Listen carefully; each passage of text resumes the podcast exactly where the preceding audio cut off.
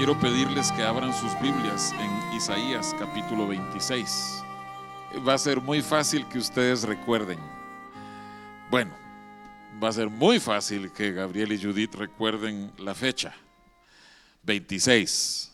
Y solo tienen que pensar en el profeta mayor de mayor longitud, Isaías 26. Entonces, ahorita tal vez no capten cada detalle, pero cuando ustedes pasen en su lectura bíblica por Isaías 26, quiero pedirles que presten mucha atención a los primeros cinco versículos. Y una de las eh, palabras de profecía nos hablaba precisamente de este concepto que vamos a ver hoy. Dice Isaías 26 del 1 al 5, en aquel día cantarán este cántico en tierra de Judá. Fuerte ciudad tenemos, salvación puso Dios por muros y antemuro. Abrid las puertas y entrará la gente justa, guardadora de verdades.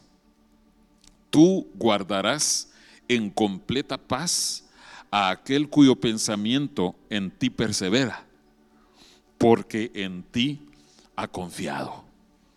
Confiad en Jehová perpetuamente, porque en Jehová el Señor está la fortaleza de los siglos, porque derribó a los que moraban en lugar sublime, humilló a la ciudad exaltada, la humilló hasta la tierra, la derribó hasta el polvo. Quizás ustedes reconozcan eh, el, uno de, los cantos que, que cantamos, uno de los coros rápidos. Tenemos ciudad fuerte, Dios puso por muro salvación. Así comienza este salmo. Pero al llegar al versículo 3 dice, tú guardarás en completa paz o en perfecta paz, dicen otras versiones, a aquel cuyo pensamiento en ti persevera porque en ti ha confiado. Y quiero que hablemos de esto precisamente, acerca de la confianza en Dios. Y una de las profecías nos decía, eh, basado en Proverbios 3, fíate de Jehová de todo tu corazón. Y la verdad, eh, eh, Gabriel y Judith, es que es hasta cuando uno ya se casa, cuando uno ya sale de, su casa, de su hogar de infancia, de juventud, es hasta entonces que nosotros empezamos a conocer lo que es confiar en Jehová. Porque antes de eso eh, teníamos la provisión garantizada, teníamos eh, todo, todo nos era provisto por medio de nuestros padres. Yo sé que hay, hay excepciones, pero eh, normalmente un joven no es el encargado de sostenerse a sí mismo. Pero cuando ya a ti, Gabriel, te toca el momento de decir, bueno, ya no soy solo yo, sino ahora tengo una boquita más que alimentar y te, tengo que proveer. Entonces, tú vas a empezar a conocer qué es confiar en Dios. Porque Él se va a encargar de que tú tengas lo suficiente para atender a tu esposa y si Dios escoge visitarlos con hijos, para alimentar esas boquitas también. Pero la verdad es que uno eh, no sabe qué es lo que se le espera. Y pueden venir muchas circunstancias y en cada una de ellas nosotros aprendemos a confiar en Jehová. Eh, eh, ¿De qué manera nosotros vamos a confiar en Dios? Pues yo no sabía esto yo no sé si tú sepas esto, Gabriel, pero eh, todas las mujeres en las noches oyen ruidos. Pero es impresionante qué clase de ruidos oyen. Y, tú vas a estar profundamente dormido y vas a sentir un manotazo, amor. Eh, eh, oye un ruido. Entonces, eh, de ese tipo de, confianza en Dios, no, no me refiero a que tú no estés alerta a los peligros sino que aún en medio de peligros reales, tu confianza, o me refiero a los dos, la confianza de ambos esté puesta en el Señor. En ese tipo de, de, peligros, temores, y, yo sé que los cristianos se supone que nosotros tenemos la confianza en Dios, pero la verdad es que necesitamos aprender a confiar en Dios. Otra forma en que necesitamos, no solo en medio de los peligros, sino que tenemos que aprender a confiar en Dios. Como dice Filipenses 4:13, que estoy seguro que todos hemos oído qué es lo que dice Filipenses 4:13 todo lo puedo en Cristo que me fortalece, ¿verdad? Pero al examinar por qué hace Pablo esa declaración, en los versículos anteriores, Pablo está describiendo que todos los cristianos vamos a pasar por tiempos de abundancia y tiempos de escasez todos. Eh, eh, no, es asunto de que, ay, es que, es que él toma malas decisiones, entonces anda en escasez. No, Pablo nos dice, por inspiración del Espíritu Santo, que él sabía vivir en abundancia y sabía vivir en escasez. Pablo, que era un hombre sabio, que era un cristiano, que caminaba con Dios, pero él necesitó aprender a vivir en abundancia y en escasez. Y eso es algo que toda pareja necesita aprender a vivir. Esto se los puedo garantizar.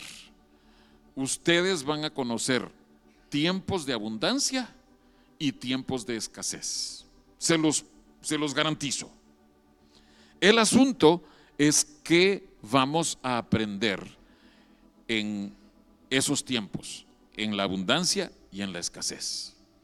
Y confiar en Jehová.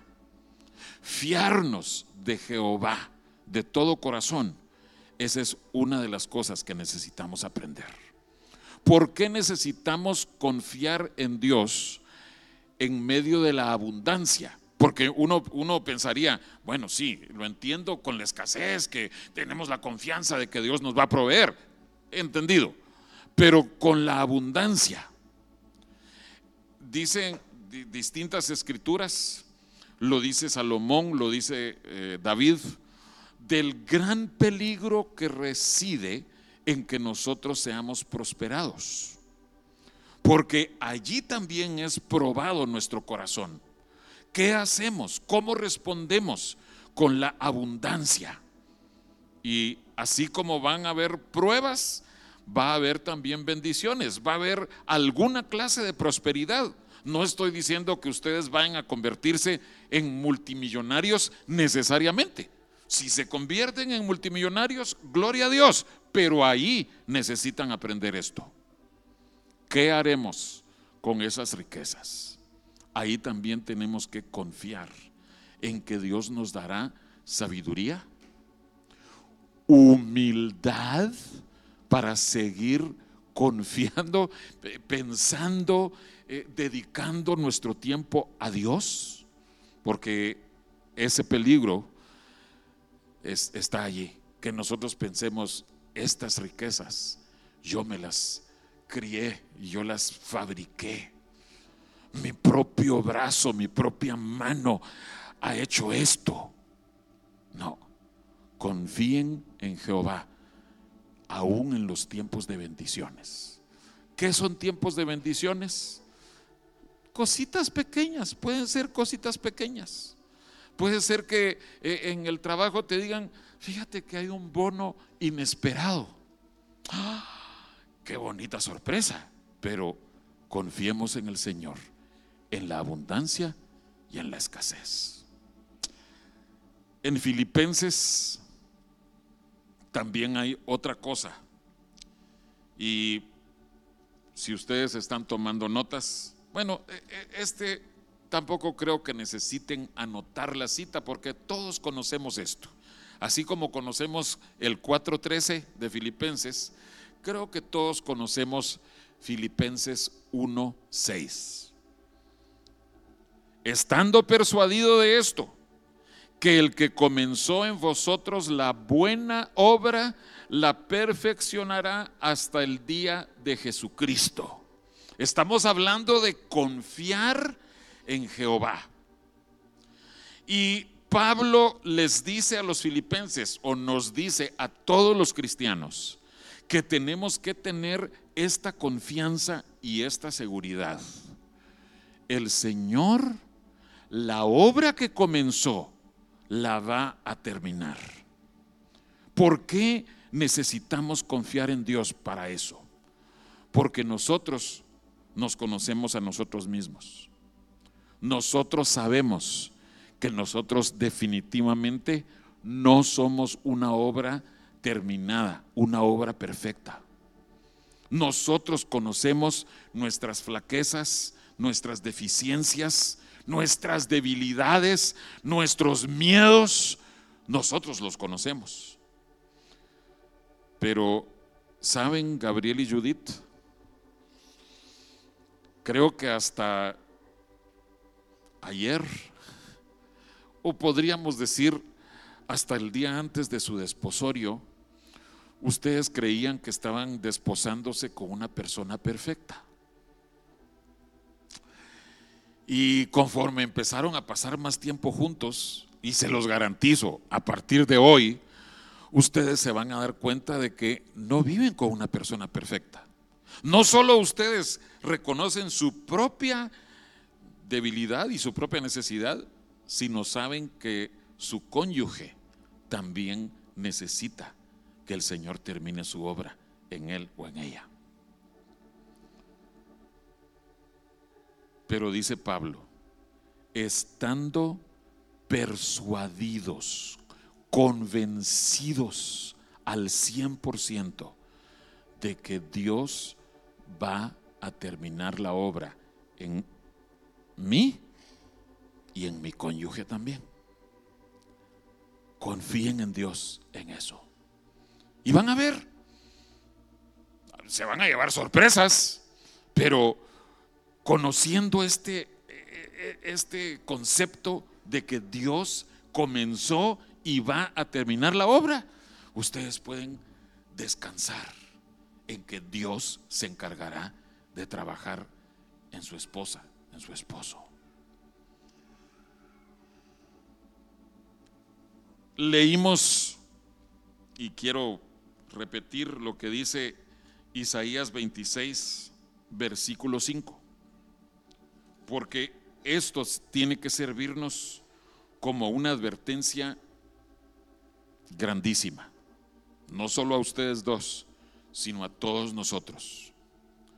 Así como nosotros debemos tener la confianza de que Dios está trabajando en nosotros, de que Dios va a guardarnos en medio de los peligros, en medio de que Dios va a proveernos, también tenemos que tener esta palabra.